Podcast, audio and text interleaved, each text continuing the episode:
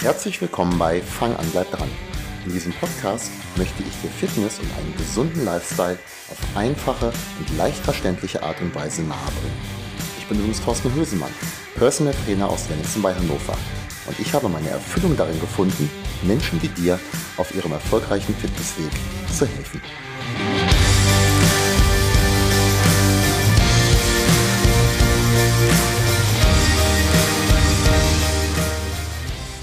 Hey, hier ist wieder Thorsten und ich freue mich sehr, dass du auch wieder eingeschaltet hast. Falls du das erste Mal dabei bist, herzlich willkommen. Falls du mich persönlich nicht kennst oder noch nicht kennst, ganz kurz zu mir, damit du das jetzt hier in dieser Folge besser einschätzen kannst. Ich bin ein grundsätzlich relativ optimistischer Mensch und mein Esoterik-Level, das liegt irgendwo ganz weit unter einem Prozent. Das war jetzt nötig, um so ein kleines bisschen die Ausgangslage zu verstehen als ich mit der Idee eines Erfolgstagebuchs in Kontakt gekommen bin. Lange hätte ich sowas nämlich als Humbug und als komplett unnötig abgetan. Seit einiger Zeit setze ich mich jetzt aber jeden Abend hin und schreibe einige Punkte in das Buch. Aber vielleicht erstmal zu dem Gedanken dahinter, bevor ich dir sage, was ich da reinschreibe. Wir schenken einer negativen Sache meist viel mehr Beachtung als mehreren positiven. Kennst du das? Den ganzen Tag bist du mit tollen Leuten zu, äh, unterwegs gewesen, hast mit denen zu tun gehabt. Die waren dir wohlgesonnen. Mit denen hast du dich gerne unterhalten und mit ihnen gearbeitet. Aber an wen denkst du abends? Na klar, an den einen Idioten, der dir so richtig doof gekommen ist.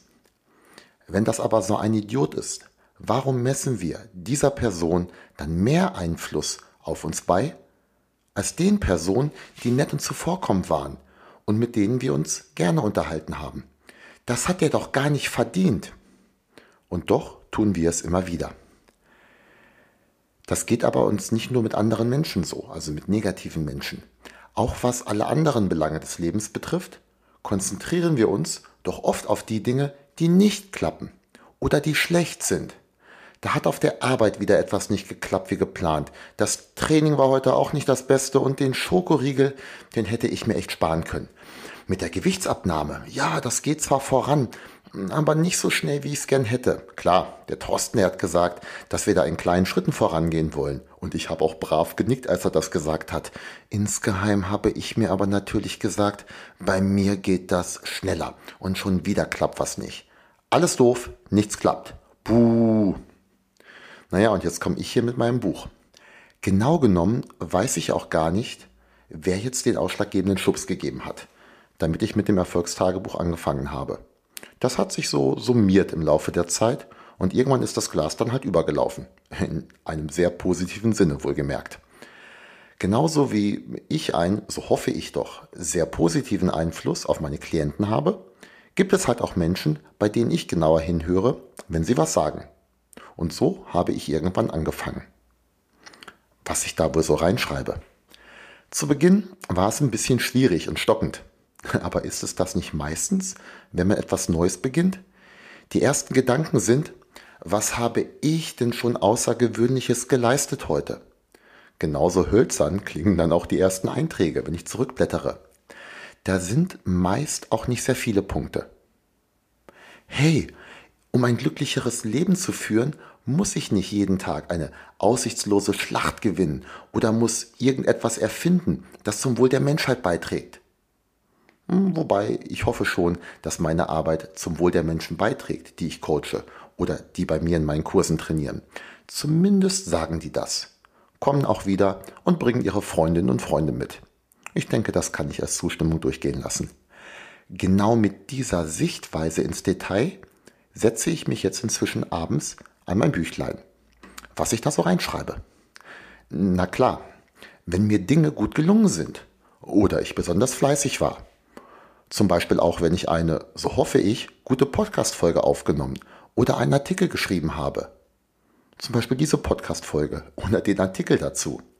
Oder der Autorkurs hat wieder Spaß gemacht und die Teilnehmer sind mit einem Lächeln nach Hause gefahren. Ist das kein Erfolg? Mein Klient berichtet mir von seinen Erfolgen und bedankt sich für meine Unterstützung. Ja bitte, aufschreiben.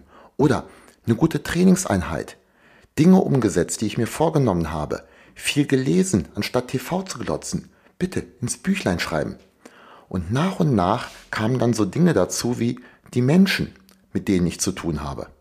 Es gibt so viele Menschen in meinem Umfeld, die mir so ungeheuer gut tun und die mich unterstützen, bei denen es ganz einfach eine Freude ist, mit ihnen die Zeit verbringen zu dürfen. Naja, und eben gerade war ich draußen in der Sonne eine Runde spazieren. Meist schreibe ich auch noch dazu, warum mir diese Dinge gelungen sind. Das rundet die Sache dann so richtig ab. Falls du jetzt auf die letzten beiden Punkte nochmal zurückschaust und jetzt fragst, ja, wie begründet der jetzt das? Oder wie dreht er sich einen Erfolg daraus? Hm, wenn ich so viele tolle Menschen um mich herum habe, dann ist das ja vielleicht kein Zufall.